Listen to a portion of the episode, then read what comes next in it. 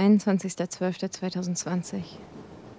Dies ist deine Nachricht an Marina Rose, Leiterin des BDA 3 Geheimschutz, interne Ermittlungen im BKA. Geheimhaltungsstufe 3. Diese Kenntnisnahme ist ausschließlich Frau Rose vorbehalten.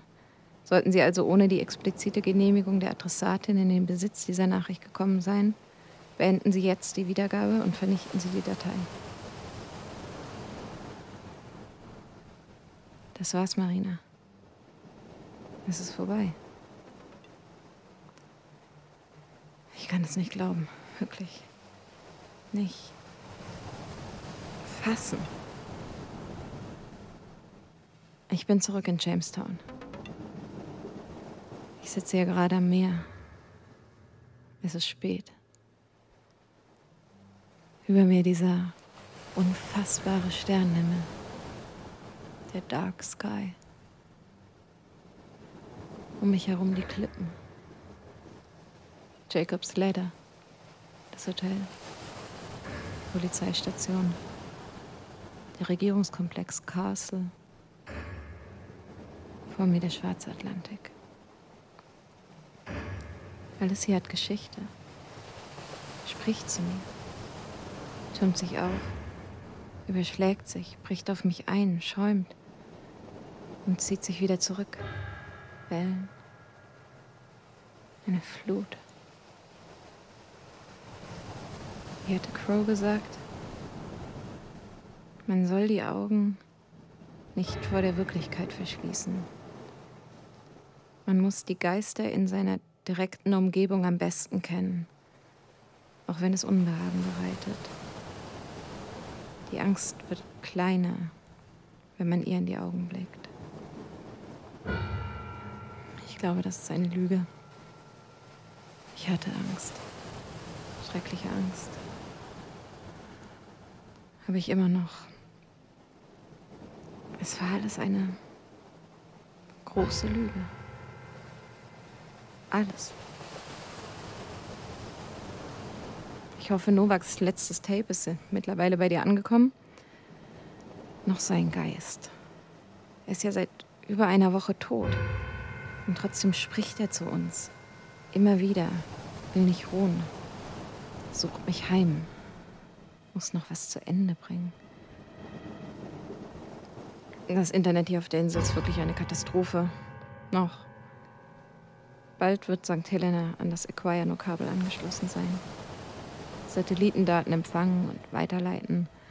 In die ganze Welt. Telemetrie.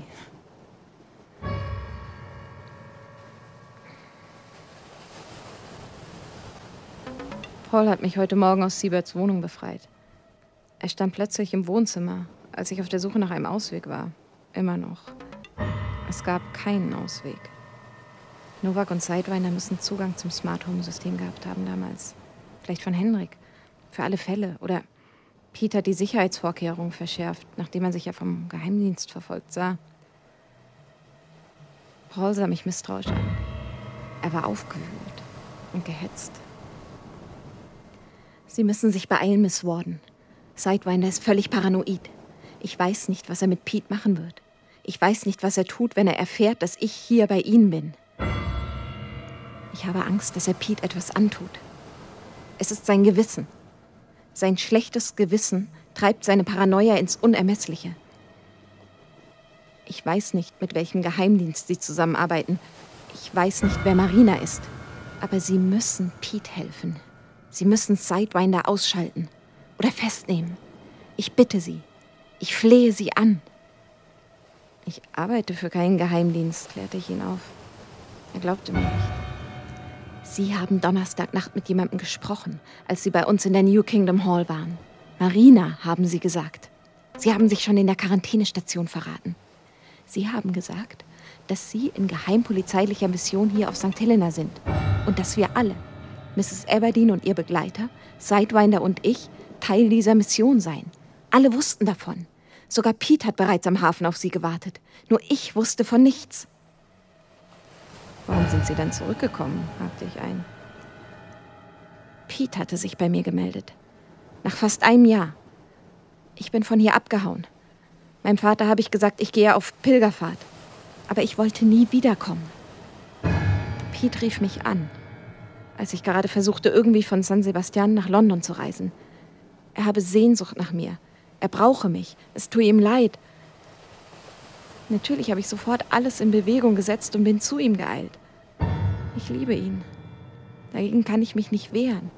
Das ist Gottes Wille, Gottes Gewalt oder Gottes Strafe. Und erst, als sie zurückgekommen sind, hat er ihnen erzählt, warum er sie braucht. Weil er Angst hatte. Vor Sidewinder, vor Novak, vor Erika Stone? Vor mir? Er machte einen Schritt auf mich zu. Sie sind wegen Novak hier, weil er Geheimnisse aufgedeckt hat, die niemand kennen darf. Erst jetzt merkte ich, wie angespannt ich war. Ich wich zurück. Da haben Sie recht. Aber ich bin keine Agentin, die gekommen ist, um alle auszuschalten, die über geheimes Wissen verfügen. Ich weiß nicht, welche Einsatzkräfte Alistair Crow und Novak damals in Aucklands überfallen haben. Aber das hat nichts mit mir oder meiner Behörde zu tun. Paul blickte mich prüfend an. Ich weiß. Diese Antwort hatte ich nicht erwartet. Er senkte den Blick, schlurfte ziellos durch den Raum. Dann ließ er sich auf die Couch fallen. Ich war das, sagte er fast unhörbar. Wie bitte? fuhr ich auf. Crow wollte es so. Er wollte dem Kommissar Angst machen, damit er abhaut, damit er endlich aufhört, alles nur immer schlimmer zu machen. Wer seinen Mund und seine Zunge bewahrt, der bewahrt seine Seele vor Angst. Dann betete er. So fürchtet euch denn nicht vor ihnen. Es ist nichts verborgen, dass es nicht offenbar werde. Und es ist nichts heimlich, dass man nicht wissen werde. Was ich euch sage in der Finsternis, das redet im Licht. Und was ihr hört in das Ohr, das predigt auf den Dächern. Der Überfall durch den Geheimdienst in Aucklands war also inszeniert. Ein weiteres geschmackloses Schmierentheater des Scharlatans Alistair Crow. Aber warum? Meine Gedanken überschlugen sich. Die feine Linie zwischen dem Vorstellbaren und dem Nicht-Vorstellbaren, welches doch Realität ist. Den Quatsch hatte ja sicher auch Novak erzählt. Wusste Crow, wer ich war, als er mich auf die History Meets Mystery Tour mitnahm? Verwies er mich deswegen auf, auf das Gefängnis? Drängte mich dazu, zur Polizeistation zu gehen? Habe ich mich verraten, als ich darauf bestand, Jamestown sofort zu verlassen? Spielte er mir das Tape in Aucklands zu? Oder hatte das bereits jemand anders dorthin gelegt? Henrik wurde mit Crows Waffe erschossen. In Oaklands. Hat Alistair mich verfolgt, als ich in Novaks Versteck untergetaucht war und ist mir von dort zu den Zeugen Jehovas gefolgt, um mich auf die gleiche falsche Spur zu schicken wie Novak? Crow kennt alle Geheimnisse der Insel, auch solche, die niemand kennen sollte. Das steht auf seinem Flyer. Tagestour für Angsthasen, Nachtwanderung für Lebensmüde. Hatte er Pete und Henrik zum Hochzeitstag eine solche Nachtwanderung beschert? Warum wollte er Henriks Tod? Paul ist mittlerweile völlig in sich zusammengesunken. Apathisch, kraftlos, hoffnungslos. Ich legte meine Hand auf sein Bein. Ihr Vater erhebt schwere Vorwürfe gegen Alistair Crow. Und Pete. Was hat es mit der Paranormal Society auf sich? Hat Alistair ihren Geliebten in satanistische Machenschaften verwickelt? Pete ist kein Satanist, erwiderte Paul ernst. Er hat ein esoterisches Fable. Das hatten sie beide, Henrik und er. Er deutete auf die Statue im Garten. Zwei Seelen in einem Körper, sagte er immer. Eine Seele in zwei Körpern, meinte er damit, verbesserte ich ihn. Nein, Elisabeth, Two Spirit. Ich schaute ihn unverständlich an. Auf ihrer Hochzeitsreise waren sie neben Las Vegas und dem Silicon Valley, wo Henrik wohl für Sidewinder Gespräche mit irgendwelchen Konzernen führen sollte, auch in den Nationalparks.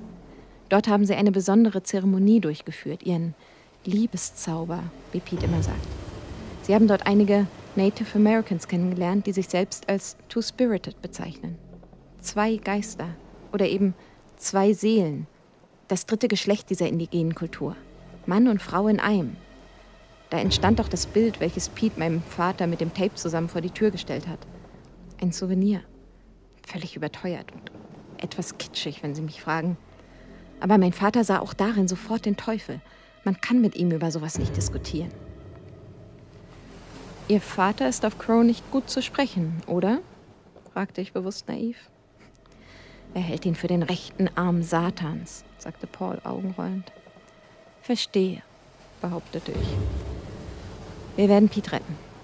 Es wird sich alles aufklären. Aber ich brauche dafür deine Hilfe, Paul.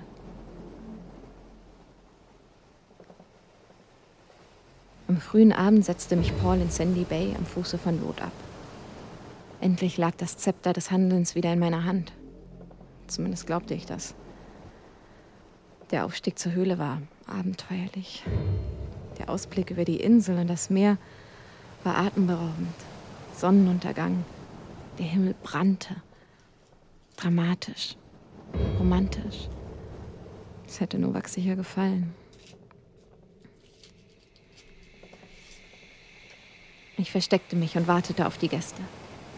Der Tag der Aufklärung. Der große Showdown. So hatte Novak es geplant. Als erstes erklomm Pat Sidewinder die Höhle. Dicht gefolgt von Pete Siebert und Paul. Ich hätte dich auch gut und gerne der Polizei ausliefern können, Siebert. Damals wie heute. Aber so leicht mache ich es mir nicht. Wir wissen beide, wer die Kugel in die Waffe getan hat. Die gleichen Leute, die verhindern wollen, dass wir heute Abend den Satelliten fotografieren, hechelte Sidewinder. Er schwitzte, mechanisch, manisch wirkte er und unberechenbar. Was, wenn Alistair gar nicht hier auftaucht? fragte Pete atemlos. Ich habe ihm alles gesagt wie besprochen, intervenierte Paul. Elisabeth Warden, oder wie auch immer sie wirklich heißt, sei uns entwischt. Sie wolle aber unbedingt heute hierher kommen, um zu verhindern, dass wir den Satelliten fotografieren. Er solle sich vorsehen. Und unbedingt auch hierher kommen, damit wir sie schnappen und das Foto vom Satelliten machen können. Crow war ganz aufgeregt. Wollte wissen, ob wir wüssten, in welche Richtung Miss Warden gerade ermittelt. Versprach zu kommen und alles mitzubringen. Auch seine Waffe. Paul betonte den letzten Satz völlig über. Wie ein schlechter Schauspieler bei einem Klassenvorspiel. Das war eine Warnung an mich, hoffte ich. Oder ein Hinweis an Sidewinder?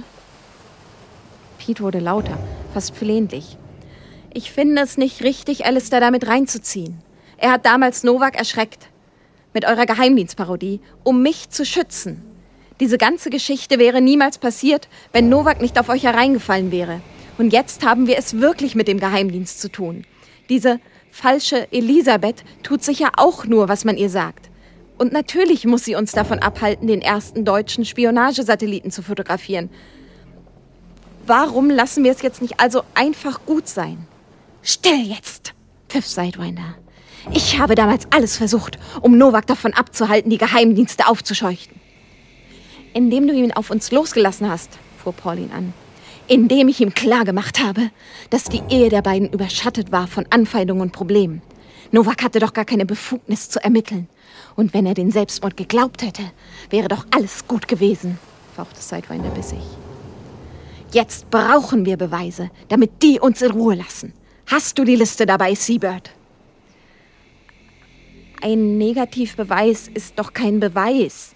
Nur weil der Satellit nicht hier auf der Liste steht. Sidewinder brachte Pete mit einem scharfen Zischen zum Schweigen. Ein grauenhaftes Keuchen und Röcheln schallte plötzlich von den Höhlenwänden wieder. Unfreiwillig musste ich an die zwei Sklaven denken, die sich hier versteckt gehalten haben und grausam zu Tode kamen. Es war mittlerweile fast dunkel. Die unheimlichen Leidenslaute wurden stärker. Dazu das beständige Pfeifen des Windes. Ich bekam Gänsehaut. Edward Alistair Crow schleppte sich den steilen Pfad zur Höhle hinauf. Er stützte sich ab sank beinahe zusammen. Mein Teleskop. Es ist. Ich habe es vergessen. Ich hatte vergessen, wie steil. Sidewinder flüsterte eindringlich. Crow, Sie haben das Teleskopobjektiv nicht dabei. Sind Sie denn von allen guten Geistern verlassen? Gute Geister gibt es nicht, mein Freund. Nur arme Seelen, die ihr Leben nicht hinter sich lassen können. Sidewinder wurde rasend vor Wut und ging Crow körperlich an. Ich musste befürchten, dass er Crow den Abhang hinunterstürzen würde. Alistair zog seine Waffe. Da war es wieder. Dieses geisterhafte Röcheln von allen Höhlenwänden. Dann kroch Joseph van Dijk auf die Anhöhe. Lass ab von ihm. Lass ab, presste er mit letzten Kräften aus sich heraus. Es ist genug, Alistair. Es wird Zeit, alles aufzuklären. Wie besessen schritt Alistair mit gezogener Waffe auf den am Boden um Luft ringenden Joseph zu. Nichts wirst du sagen, alter Narr! Ich habe die Tapes gehört, stöhnte Joseph. Von dem deutschen Kommissar. Alle Tapes. Es ist alles unsere Schuld, Alistair. Wir müssen die Wahrheit sagen. Denn das Wort Gottes ist lebendig und kräftig und schärfer denn kein zweischneidig Schwert und dringt durch, bis dass es scheidet Seele und Geist, auch Mark und Bein, und ist ein Richter der Gedanken und Sinne des Herzens. Wage es nicht, rief Alistair aus. Ich verließ meine Deckung. Halt! Stopp! BND! Sie sind umstellt. Machen Sie jetzt nichts Unüberlegtes. Jede falsche Bewegung kann und wird tödlich enden. Paul nutzte, wie besprochen, die Schockstarre, die bei allen ad hoc einsetzte, um Crow zu entwaffnen und trat zu mir, die Waffe abwechselnd auf Sidewinder und Crow gerichtet. Joseph wimmerte unbeeindruckt weiter. Ich war in Oaklands. Letztes Jahr. Ich habe Alistair gedroht. Mehrfach. Er sollte meinen Paul vor diesem perversen Teufel bewahren. Er wies mit anklagender Geste auf Pete. Ich habe ihm keine Wahl gelassen. Ich bin zu weit gegangen. Ich habe ihn provoziert. Er hat auf mich geschossen. Ein Warnschuss in die Luft.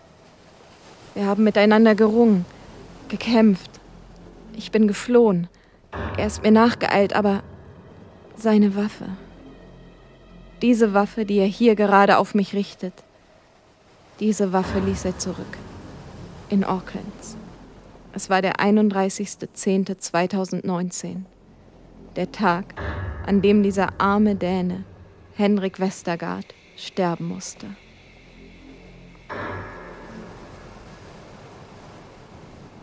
Danach wurde es still. Totenstill. Pete weinte. Tonlos. Sie standen alle nah am Abgrund. Erfroren.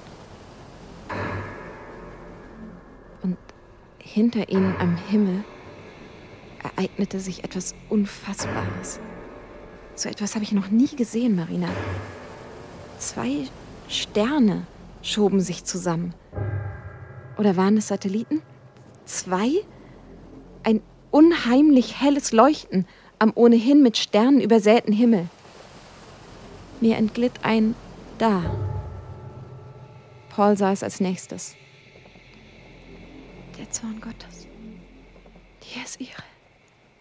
Das ist das Ende, stammelte er ehrfürchtig. Und Joseph ergänzte. Armageddon. Sidewinder nutzte die Gunst dieses Moments, entwaffnete Paul und rannte, so schnell es eben ging, den schmalen, steilen Pfad hinunter.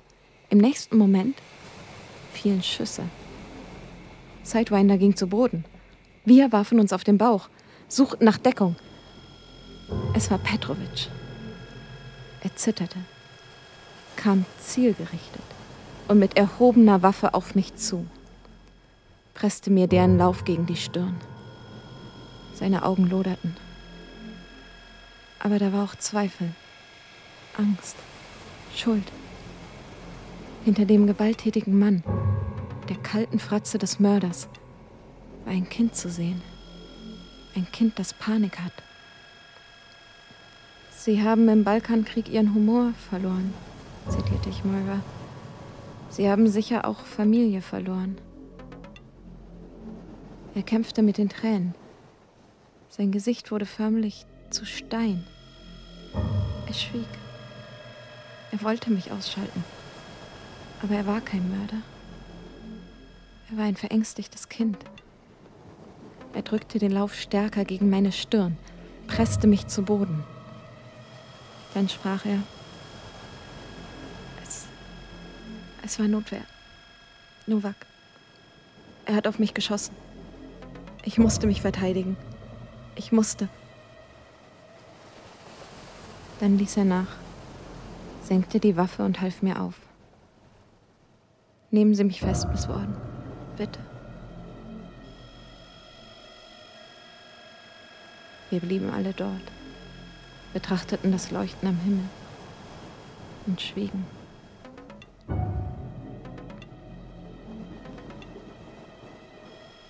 Sidewinder war durch einen Streifschuss nur leicht verletzt.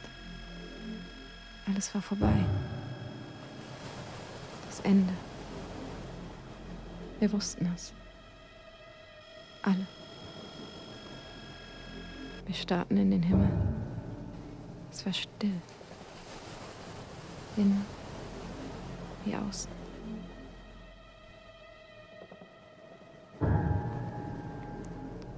Irgendwann stiegen wir alle gemeinsam den Berg hinunter. Paul fuhr mich nach Jamestown. Ich bezog mein Zimmer. Jetzt sitze ich hier und weiß nicht weiter.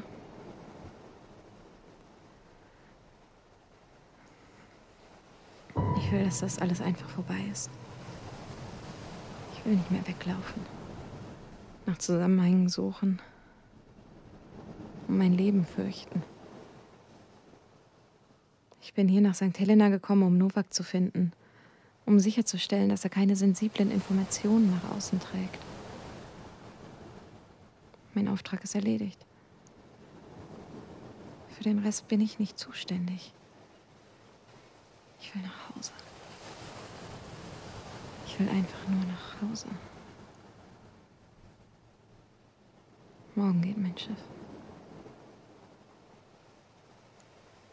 Marina, ich melde mich, wenn ich in Berlin bin.